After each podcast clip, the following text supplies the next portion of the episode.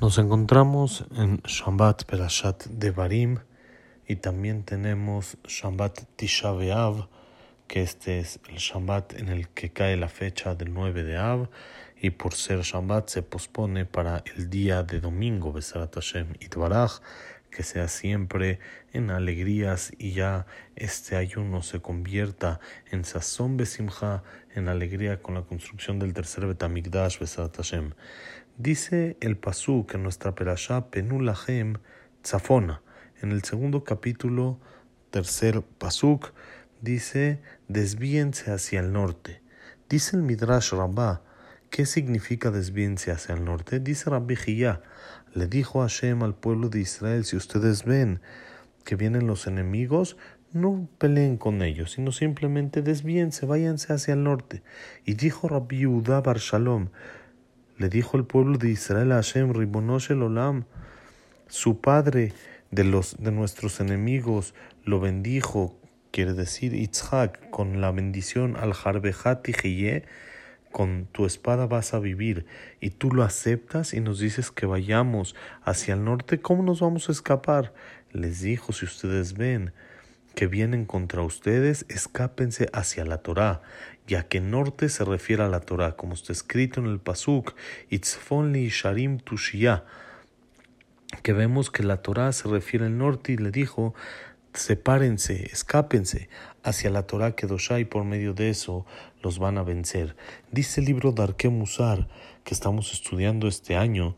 Esto es Musar Askel, es un Musar muy grande para nuestros tiempos, en el que nosotros vemos Goim que quieren salir en contra nuestra, el antisemitismo y todo lo que hay que se habla en contra de nosotros. Tenemos que escaparnos hacia la Torah Kedoshá, fortalecernos en nuestro estudio y en el cumplimiento de la Torah y las mitzvot. Y el zehut de la Torah es lo que va a hacer que venzcamos y que seamos los que salimos adelante, como encontramos con Yehoshua, en el momento que él estaba conquistando la tierra de Israel, vino un ángel y lo reprochó que estaba anulando de su tiempo en la guerra estaba anulando el estudio de la Torah. Y está escrito ahí, Vayalen Baeme, dicen Jajamim, esa noche Yehoshua profundizó en el estudio de la Alajá, él se metió en el estudio de la Torah y por medio de eso logró conquistar la tierra de Israel. Jajamim nos dicen en la Gemara que se le preguntó a los Jajamim, a los profetas, a muchos sabios por qué se destruyó Eretz Israel y no pudieron explicar en la destrucción del primer Betamigdash hasta que Akadosh Baruj mismo tuvo que decir a los Bam et Torati porque abandonaron mi Torah. Dicen Jajamim, ¿a qué se refiere abandonar la Torah? Se refiere a que no dijeron las verajot que se dicen por el estudio de la Torah. Y a esto preguntó Rabisrael Salanter en su libro Or Israel, ¿qué yetzerará hay en esto? Que no quisieron decir Birkota Torah, si es que no se abstuvieron del estudio y nada más era decir las verajot, ¿qué les molestaba? ¿Por qué no quisieron decir las verajot sobre la Torah Kedoshá? Y sobre esto dice en su libro Israel que ellos sentían que la Torah es únicamente un medio para llegar, para cumplir, pero no en sí, no es la finalidad en sí. Ellos pensaban que todo lo que se estudia es nada más para saber cómo cumplir pero la Torah en sí no es necesario estudiarla, sino es únicamente una preparación para la mitzvah y por lo tanto no merece verajá. Pero en realidad no es así, sino el estudio de Torah mismo. Esto mismo es una mitzvah. Y aunque no sea para cumplir, aunque estudiemos cosas que, por ejemplo, no aplican hoy en día, como korbanot, otro tipo de cosas, también esto es mitzvah del estudio de la Torah. Pero dice aquí el Darke Musar que acaso por un pensamiento así de que la Torah no es en sí mitzvah, sino es nada más preparación, ya por eso merecían un castigo tan grande que se pierda toda la tierra, que se destruya el Betamigdash.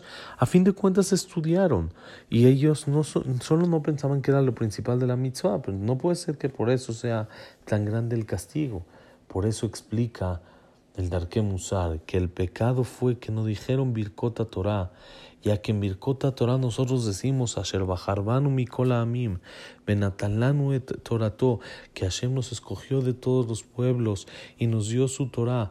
Ellos estudiaron Torah porque querían tener Olam porque querían pago. Ellos sabían que Hashem paga al que estudia, pero no creyeron de la grandeza del pueblo de Israel, que nos escogió de todos los demás pueblos. Ellos no creyeron que el alma de un yudí es más importante que el alma que cualquier otra persona y que el pueblo de Israel es otra cosa totalmente, no es como cualquier ser humano, sino es un nivel especial. Y la persona que no cree en esto, entonces llega a decir, ni ye que goim, podemos ser como todos los demás pueblos y bajar, y bajar de un nivel espiritual al que pertenece el pueblo de Israel. Nunca tenemos que envidiar las costumbres de los goim. No tenemos que pensar que somos igual que ellos, sino somos totalmente otra cosa, como dice la Mishnah en Pirkei Avot, Javiv Adam, Shenibra Betzelem, es querida la persona que fue creada imagen y semejanza de Dios, y un amor especial hay al pueblo de Israel que fuimos llamados hijos de Hashem.